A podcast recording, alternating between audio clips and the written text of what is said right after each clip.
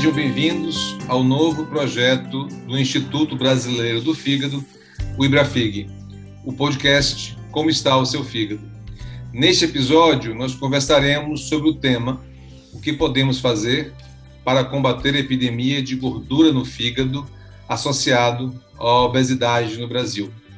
Meu nome é Paulo Bittencourt, eu sou presidente do IBRAFIG e hoje eu irei conversar com o Dr. Fábio Trujillo, endocrinologista, atualmente vice-presidente da ABESO.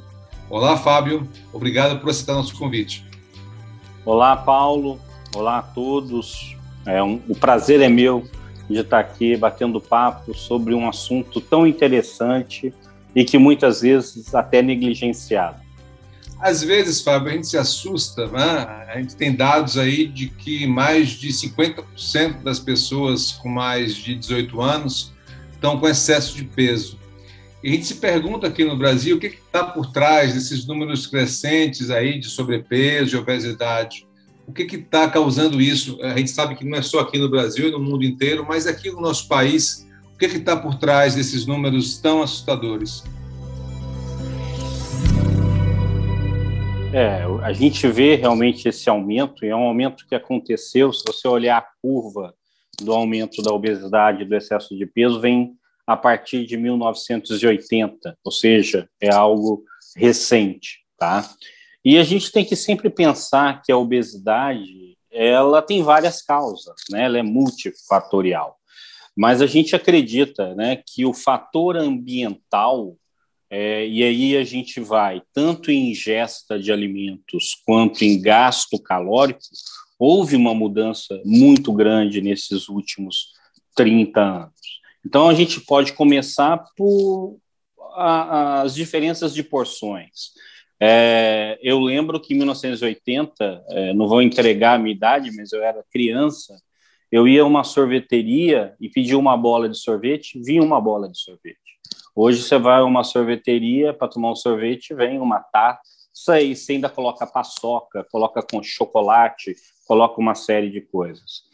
É, naquela época, refrigerante família era de um litro. Né? Hoje você, o refrigerante de um litro, então você vê que existiram esses aumentos de porções que com certeza têm impactado. Fora ultraprocessados, né, que eles são trabalhados de uma forma que melhor é, te dá mais vontade de comer, que pode contribuir para a hiperalimentação.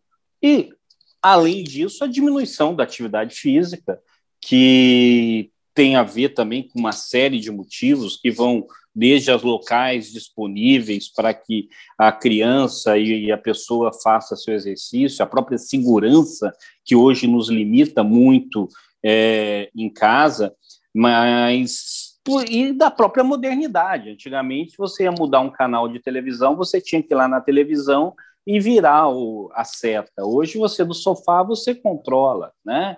Você o carro para você, dependendo do carro, você tinha que fazer uma força danada para mudar o vidro, né? Para mudar o volante. Então isso acaba impactando em exercício.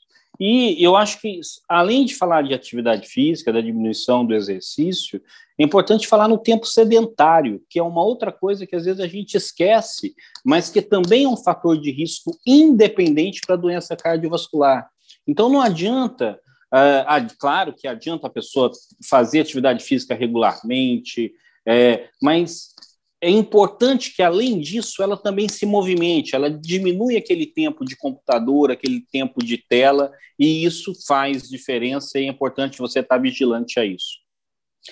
Fora isso, ainda começa a ganhar um pouco um espaço maior os disruptores endócrinos, né, que a gente conhece pouco ainda sobre isso, que pode estar presente numa série de materiais aí, e que isso pode estar contribuindo para esse aumento, para essa explosão do excesso de peso.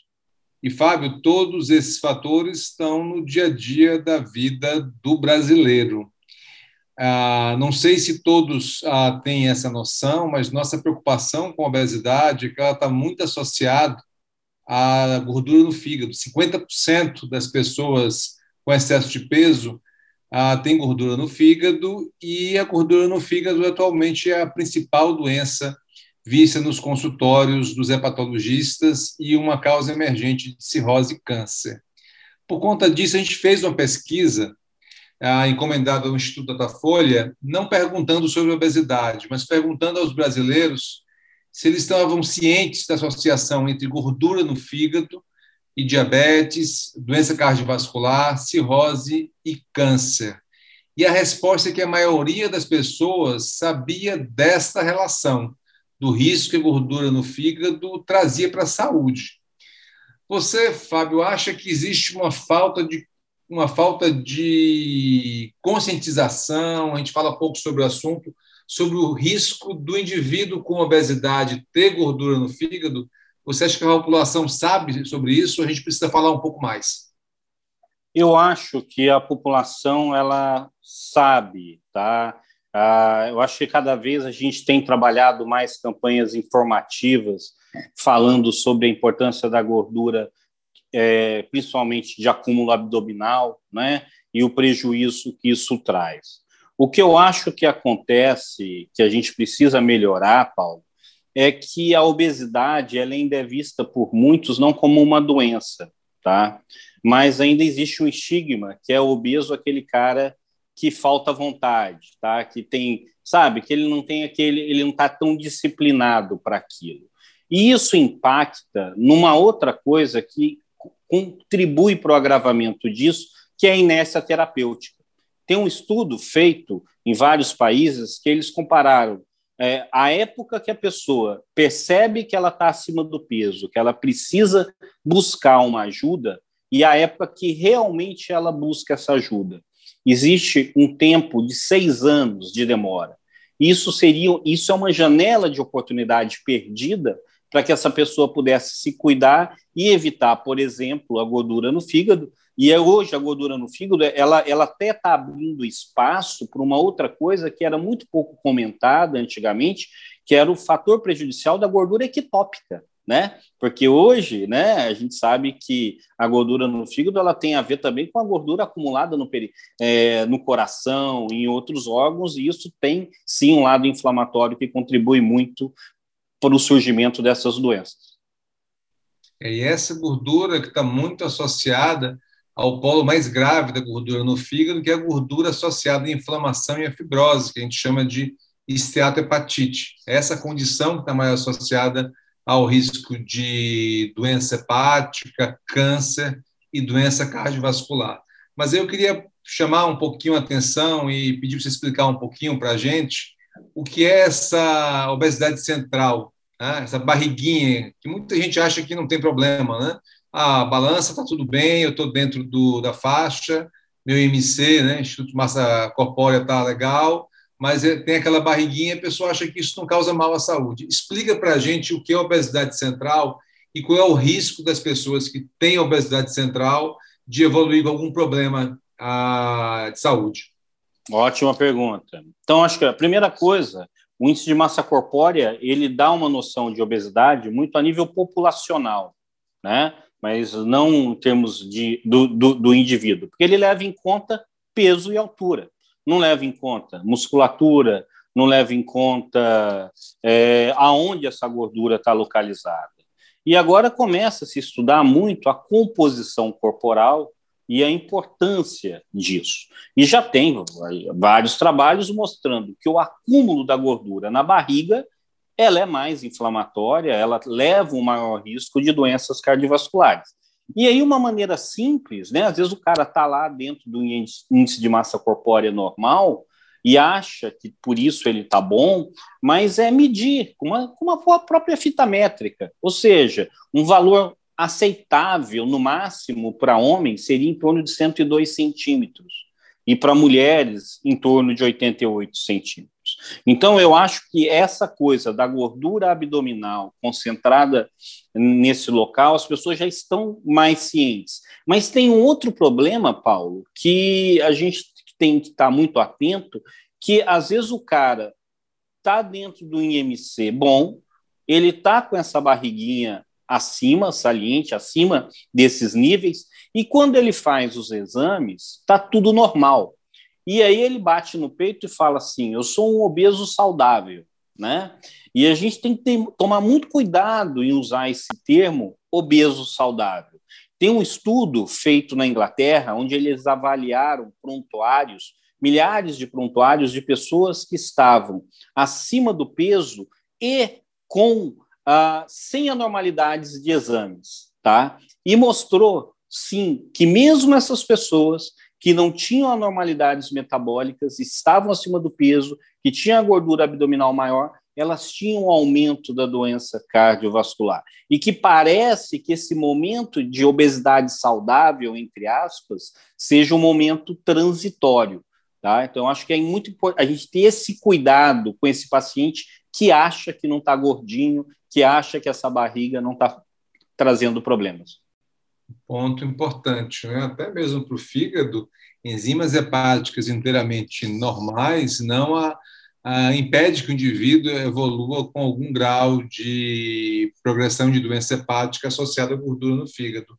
Mas ficou muito na minha cabeça, Fábio, esse dado que você trouxe da inércia terapêutica, né? do intervalo em que o indivíduo se sente ah, obeso e o primeiro tratamento para isso. Eu acho que isso, talvez, no nosso sistema público, o nosso SUS, esse intervalo seja maior, porque eu não sei se os nossos colegas da atenção primária eles se atentam tanto para o risco que a obesidade traz para a população e introduz algum tipo de medida terapêutica, seja ela comportamental, mudança de estilo de vida ou mesmo farmacológica. E aí eu quero te fazer a nossa última pergunta aqui do podcast.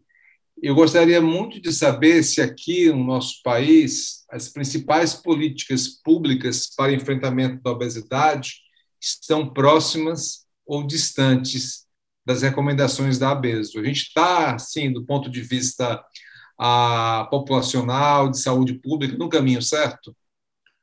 Eu acho que a gente ainda está muito longe, tá?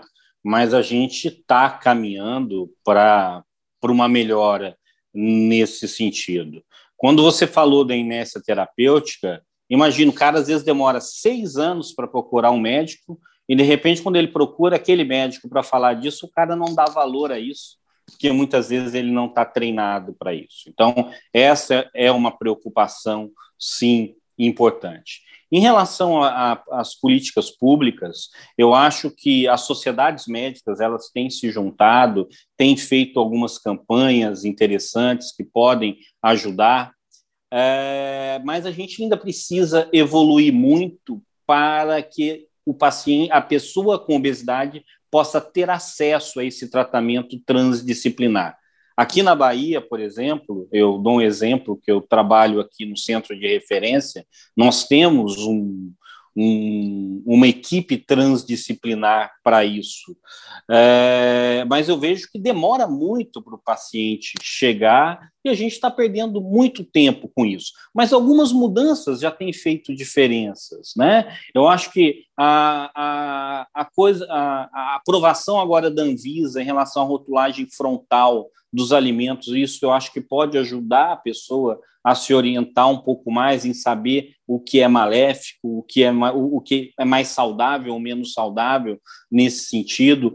Ah, existe o, o, guia alimentar, que de alguma forma também é, nos ajuda, tem agora um guia de prática de atividade física, mas eu acho que ainda existe um hiato muito grande no serviço público. Às vezes ele tem acesso, primeiro, a uma equipe multidisciplinar, quando ele tem mas que não falam a mesma língua e que cada um muitas vezes toma uma, uma atitude diferente. E ele tem muito mais acesso à cirurgia bariátrica pelo SUS do que ao tratamento clínico. Né? Hoje a gente sabe que nós temos medicamentos que são seguros e que podem ajudar muito nesse sentido, mas que você não tem como trabalhar isso a nível populacional. E a gente ainda enfrenta a população ainda sofre muito com as fake news, né? com dietas milagrosas, com produtos detox, com uma série de informações que vão contra o que a gente sabe que dá certo para tratamento da obesidade. É, antes de terminar, Fábio, eu achei muito importante o seu comentário sobre a rotulagem central, eu gostaria que você explicasse aqui para os nossos ouvintes como é que ele, eles podem, na verdade, saber ao teor de calorias, de gorduras nos alimentos que eles vão comprar no supermercado. Como é que isso vai estar descrito? Isso. Então, isso é uma coisa. Hoje a pessoa vai à gôndola, né? Se ela for ler lá o que está é, ali na composição, primeiro são letras muito pequenas, tá? E muitas vezes colocadas de forma confusa, tá? E agora com essa nova aprovação vai ter um destaque maior na, na embalagem frontal e vai dizer o seguinte: se esse alimento ele é rico em sal ou não, se ele é rico em açúcar ou não, é, em gordura ruim ou não. Então, isso vai ajudar que, num, num, num, primeiro olhar, quando ele olhar aquele produto na prateleira, ele já tem uma ideia se aquilo é saudável ou não, ou que ele po possa exercer esse poder de escolha com mais detalhes, sem precisar ficar com uma lupa procurando ali alguns detalhes. Então, ele vai ter detalhe de carboidrato, detalhe de sal, é, entre outros é, é, tipos de gordura, que isso vai ajudar bastante. E como o mercado é regido pela lei da oferta e procura, eu acredito, inclusive, que o consumidor ele pode influenciar a indústria a produzir alimentos mais saudáveis. Né? Então, acho que é algo muito importante, pode ser um divisor de águas aqui no Brasil. Então, como vocês viram, a gente não consegue falar sobre gordura no fígado sem falar sobre excesso de peso, obesidade, atividade física. Estaremos no mês de novembro ah, nas nossas mídias sociais, tudo sobre fígado, com conteúdo inteiramente voltado para a prevenção, a diagnóstico e tratamento da gordura no fígado. Você acabou de ouvir mais um episódio de Como Está Seu Fígado, podcast do Ibrafig. Gostaria muito de agradecer aqui ao meu colega baiano, como eu, Dr. Fábio Trujillo, vice-presidente da Abeso. Todas as edições estão disponíveis no site www.ibrafig.org.br e também nas principais plataformas de streaming. Nos encontraremos no próximo episódio. Até lá!